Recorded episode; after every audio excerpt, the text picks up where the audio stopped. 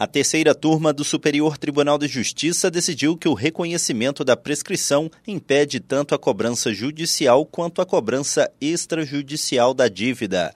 De acordo com o colegiado, pouco importa a via ou o instrumento utilizado para a realização da cobrança, uma vez que a pretensão se encontra praticamente inutilizada pela prescrição. No caso analisado, um homem ajuizou a ação contra uma empresa de recuperação de crédito buscando o reconhecimento da prescrição de um débito, além da declaração judicial de sua inexigibilidade.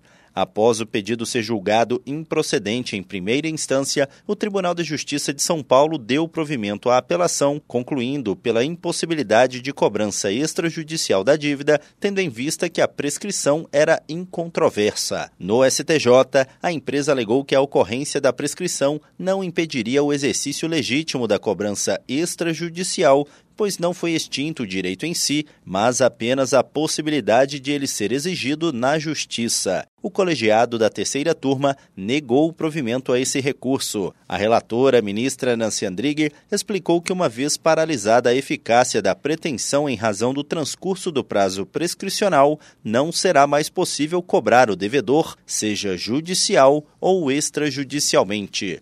Do Superior Tribunal de Justiça, Tiago Gomide.